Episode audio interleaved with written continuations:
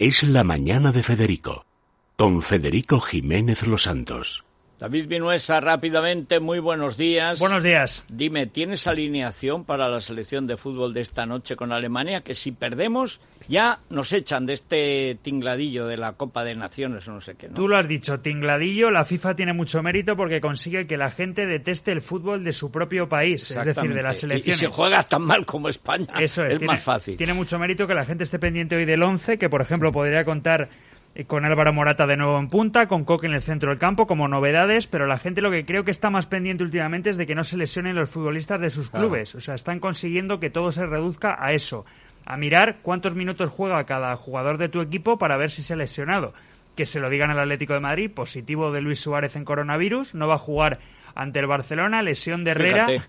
Y hoy, pues mirando a Coque, por ejemplo, el Real Madrid a Ramos, eh, bueno, al final todo el mundo mira que no se lesione nadie. Pues en eso estaremos. Muchas gracias, eh, David. Nos vamos a las noticias de cercanía.